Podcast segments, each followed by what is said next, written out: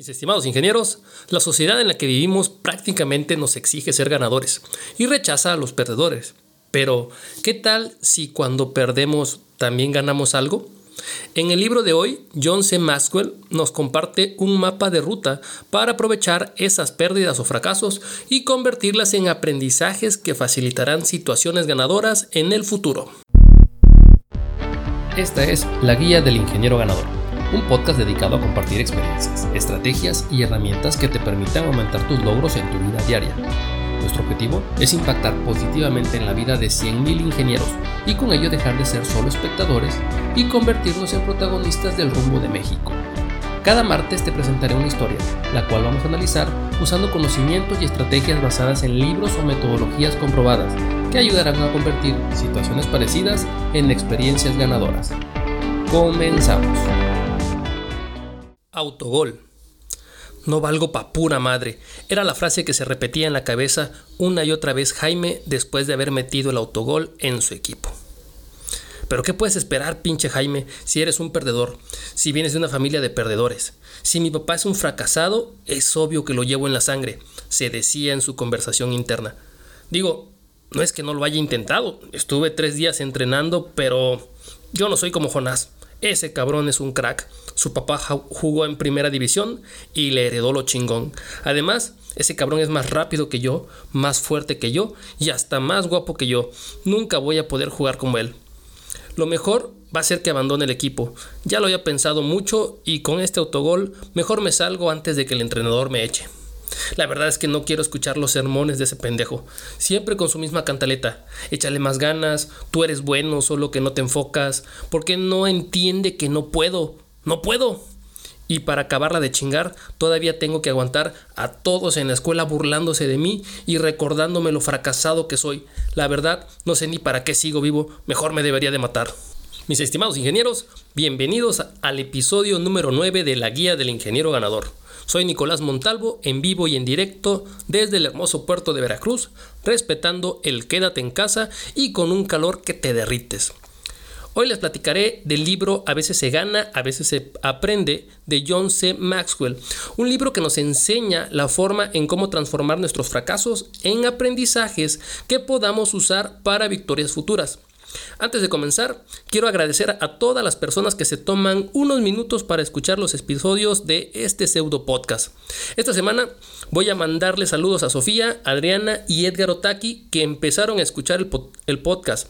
Ah, ya tan solo que me escuchen me hace sentir en el éxito.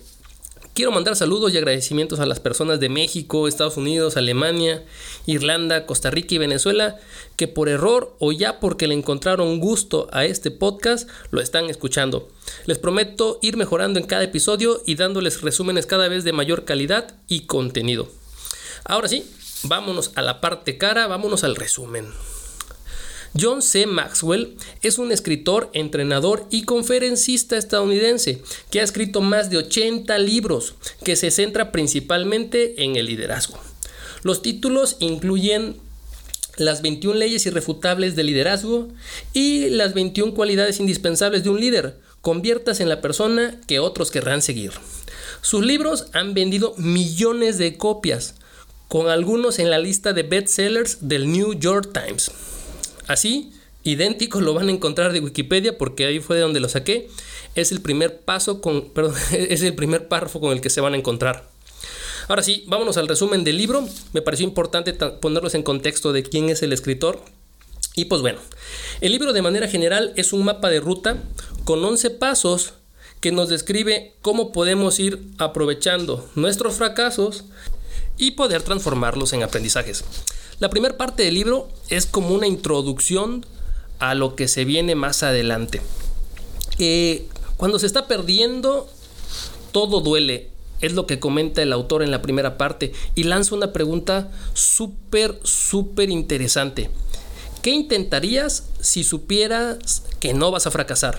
Es una pregunta inspiradora que motiva a alcanzar y arriesgar más, a levantar nuestras nalgas de la silla e ir e intentar cosas. ¿Qué se aprende cuando uno fracasa? Es otra de las preguntas que plantea ahí Maxwell para eh, intentar que hagamos cosas diferentes. Espera ganar, espera perder y vive con los resultados sean cual sean. E, eso es eh, uno de los mensajes que transmite Maxwell en su, en su primera parte del libro. Luego viene las pérdidas nos hacen quedarnos emocionalmente atascados. Dice que los buenos momentos los guardamos en nuestros bolsillos, los malos momentos en el corazón. La ansiedad y el temor son sentimientos debilitantes y también lo es la pérdida. El éxito se encuentra en poder desatascarnos emocionalmente cuando estemos en esa situación. Luego vienen las pérdidas, hacen que estemos mentalmente derrotados. La vida está llena de pérdidas y la diferencia entre las personas exitosas y las que no se encuentra en la capacidad de mejorar el desengaño y la pérdida. El fracaso es más común que el éxito y deberíamos entrenar para el fracaso. Luego plantea las trampas o pérdidas que provocan desconfianza en nosotros mismos. Él plantea que existen 11 trampas que crean una brecha y que provocan que perdamos confianza en nosotros mismos. Está la trampa del error, la trampa de la fatiga, la trampa de la comparación, la trampa del momento, de la inspiración, la trampa de la racionalización, de la perfección, de la expectativa, de la justicia, de la opinión pública y de la autoimagen. Luego plantea que la primera pérdida con frecuencia no es la mayor pérdida. Dice que en la medida en que reaccionemos a las pérdidas, será la forma en la que respondamos a las siguientes.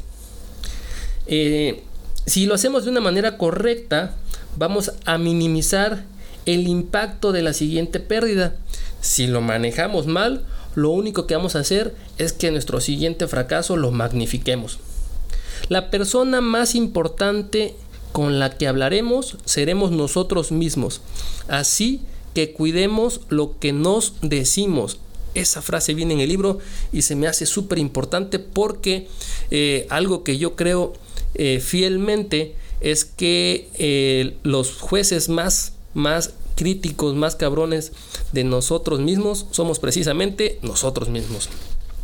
Luego vienen las pérdidas, nunca nos dejan igual. Las pérdidas nos cambian, pero no debemos permitir que nos controlen.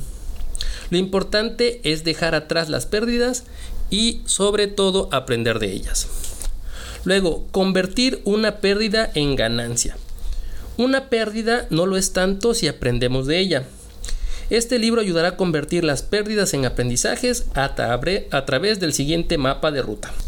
Y Maxwell concluye esta sección del libro con esta frase, dice, aprendemos solamente cuando estamos preparados para aprender. Y luego viene el primer paso de este mapa de ruta y es la humildad es el espíritu de la ganancia. Y comienza hablándonos de la influencia negativa del orgullo y de otros sentimientos como la culpa, la negación, la estrechez de mente, rigidez, inseguridad y aislamiento. Por otro lado, nos habla de por qué la humildad eh, abre las puertas para aprender. Dice que la humildad nos da perspectiva de nosotros mismos y la vida, nos capacita para aprender y crecer ante las pérdidas, nos, nos permite saltar la perfección, más bien dicho, soltar la perfección y seguir intentándolo. Y permite sacar mayor partido a nuestros errores. Luego está la realidad como fundamento del aprendizaje. Hay que usar nuestra experiencia con la pérdida para nuestro crecimiento. Es más fácil pasar del fracaso al éxito que de las excusas al éxito. Luego plantea tres realidades de la vida. Uno, la vida es difícil. La vida, la número dos es la vida es difícil para todos. Y la número tres, la vida es más difícil para unos que para otros. Y luego nos explica cuáles son algunas cosas que nos hacen que la vida sea más difícil. Por ejemplo, dejar de crecer y aprender, no pensar eficazmente, no afrontar la realidad, tardar en hacer ajustes, no responder correctamente a los desafíos. Esas son cosas que nos pueden hacer que la realidad nos sea más difícil. Luego viene la responsabilidad. Dice que es el primer paso del aprendizaje. Responsabilidad es descubrir que, que las cosas sucedan dependen 100% de mí. Eh, ahí habla de la historia de Ted Williams, no sé si se acuerdan de este cuate que tiene una voz muy bonita, que andaba de vagabundo y que gracias a un video de YouTube este, pudo retomar su carrera como locutor, que en algún momento de su vida la perdió por causa de eh, los excesos en drogas y, alcohol. Pues bueno, eh, aquí ponen a Ted Williams como un ejemplo de lo que fue tanto no hacerse responsable en algún momento de su vida y que lo llevó a vivir en las calles, como el otro lado de la moneda, que es hacerse responsable, entrar a un grupo de rehabilitación y retomar su carrera. ¿Ok? Bueno, conductas relacionadas este, con la evasión de la responsabilidad.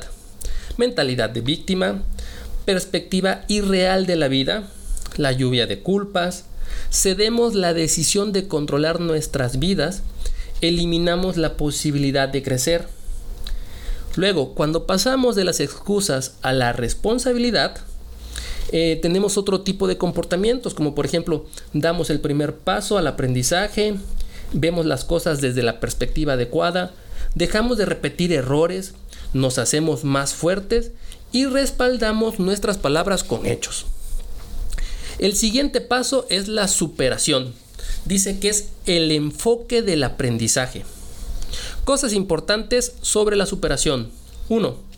Superarnos a nosotros mismos es el primer paso para mejorar en todo lo demás. No se exige salir de nuestra zona de confort. Número 3. No se satisface con arreglos rápidos. Y número 4. La superación es un compromiso diario. Y nos da tres tips para superarnos. ¿Ok? El primero dice, decida que usted es digno de superarse. Número dos, escoja un área de superación. Y número tres, busque áreas de mejora en su estela de pérdidas. El siguiente paso es la esperanza. Dice que la esperanza es la motivación del aprendizaje. Hay muchas pérdidas en la vida. Lo único que no se debe de perder es la esperanza. La esperanza es motivadora. Algunas características de la esperanza son que dice sí a la vida, nos llena de energía, se enfoca hacia adelante, marca una diferencia. Eh, la esperanza se cultiva entendiendo que es una decisión, un cambio en el modo de pensar ganando algunas pequeñas victorias. El siguiente paso es la educabilidad. Dice que es el canal del aprendizaje. Educabilidad, según Maxwell, es la actitud y disponibilidad de seguir aprendiendo y creciendo en la vida. Las características de una persona educable es que tiene una actitud orientada al aprendizaje, posee una mentalidad, una mentalidad de principiante, es decir, piensa que todo el mundo tiene algo que enseñarle y que cada día tiene algo que aprender y que cada cosa que aprende es algo que nos va a beneficiar. Eh, echan largas y serias miradas al espejo, pero miradas eh, este, y reflexiones mm, no tanto como de autocrítica eh, este, negativa, sino más bien con un enfoque hacia reconocer los crecimientos que se van teniendo. Luego dice, alienta a otras personas a que hablen de su vida. Aprenden algo nuevo cada, cada día y nos comparte tres prácticas diarias para ser más educables. Y dice que la primera es la preparación, la segunda es la contemplación y la tercera es la aplicación. El siguiente paso es la adversidad. Y aquí Maxwell pone a la adversidad como el catalizador del aprendizaje. Las personas extraordinarias sobreviven bajo las circunstancias más terribles y después llegan a ser más extraordinarios gracias a esa experiencia adversa. ¿Cuáles son algunas de las ventajas de la adversidad? Pues bueno, nos presentan a nosotros mismos si es que queremos conocernos. Es mejor maestra que el éxito. Abre puertas a nuevas oportunidades. Produce beneficios y también dolor si la esperamos y la planeamos y escribe nuestra historia. Regularmente las historias de éxito, las historias extraordinarias, están acompañadas de una historia de adversidad. Luego viene el siguiente paso que son los problemas. Reconocer los problemas como las oportunidades del aprendizaje. La clave para vencer los problemas y aprender de ellos es enfocarse en la manera correcta no hay que subestimar los problemas, no hay que sobreestimar los problemas y no espere a que los problemas se resuelvan por sí solos. No agrave los problemas, no pierda perspectiva, no renuncie a cosas importantes o prioritarias ni a sus valores. Sentir lástima por nosotros mismos es otra de las cosas que debemos de evitar, así como culpar a otros de nuestra situación. Nunca hay que perder el sentido del humor, dice Maxwell. Y algunos tips que nos van a ayudar a mejorar la forma en que afrontamos los problemas son que debemos de anticipar los problemas, comunicar los problemas, evaluarlos y fíjense algo súper importante que es agradecer por los problemas. Eh, las situaciones o experiencias adversas están llenas de problemas y si hablamos de que la adversidad nos va a crear nuestra historia, pues hay que agradecer que tenemos problemas para ser más grandes, para crecer, para ser extraordinarios. Las malas experiencias, dice que son la perspectiva del aprendizaje. La próxima vez que tenga una mala experiencia, considere lo siguiente. Acepte su humanidad, es decir, la vamos a cagar Aprenda a reírse de usted mismo y de la vida. Mantenga la perspectiva correcta. No abandone. No permita que una mala experiencia se convierta en la peor. Permita que una mala experiencia nos lleve a una buena experiencia. El siguiente paso es el cambio. Y dice que es el precio del aprendizaje. ¿Por qué la gente se rehúsa al cambio? Pues bueno, Aquí van algunas de las razones. El cambio puede sentirse como una pérdida personal. Se siente extraño. Va en contra de la tradición. Luego en lista algunas respuestas equivocadas que le damos al cambio. Por ejemplo, cambiamos lo suficiente para alejarnos del problema, pero no para solucionarlos. Hacemos lo mismo del mismo modo y esperamos resultados diferentes. Lo vemos como una necesidad dolorosa y no como una oportunidad útil. No queremos pagar el precio del cambio y preferimos pagar el precio final de no cambiar. Dice que solamente cambiaremos por el sufrimiento, porque aprendemos de alguna forma o porque recibimos una experiencia muy fuerte. Para pagar el precio del crecimiento, Maxwell nos recomienda cinco cosas. 1. Cambiemos por nosotros mismos. 2. Cambiemos nuestra actitud. 3. Cambiemos de amigos que no crecen. 4. Decidamos vivir diferente a las personas promedio. Y 5. Desprendamos lo que sabemos para aprender lo que no sabemos. De hecho, ahí corrijo, es desaprendamos lo que sabemos para aprender lo que no sabemos. Y el último paso de este mapa de ruta que nos comparte Maxwell es la madurez como valor del aprendizaje. Y nos presenta cuatro verdades sobre la madurez. Y dice que la madurez es el resultado de encontrar beneficio de la pérdida. Segundo es que es el resultado de alimentar las emociones correctas. El número 3 dice que es el resultado de aprender a desarrollar buenos hábitos. Y la número 4 dice que la madurez es aprender a sacrificarse hoy para tener resultados el día de mañana. Y bueno, la última sección se llama ganar no es todo, pero el aprendizaje sí lo es. Y en esta sección, Maxwell pone sus pensamientos finales. Finaliza diciendo que el aprendizaje disminuye cuando se aumentan los momentos ganadores. Luego comenta que solo es posible, refiriéndose al aprendizaje, cuando cambiamos nuestro modo de pensar. Luego se define como un cambio de conducta y el éxito continuo es resultado de caerse y levantarse constantemente en la vida. Bueno, y con esto concluimos eh, los 11 pasos, la revisión de los 11 pasos del libro A veces se gana y a veces se pierde de John Maxwell. Eh, voy a terminar invitándoles a darle like a la página de Facebook de la guía del ingeniero ganador. Este, ahí estoy colocando eh, resúmenes de con imágenes que hago de los diferentes libros que estoy resumiendo.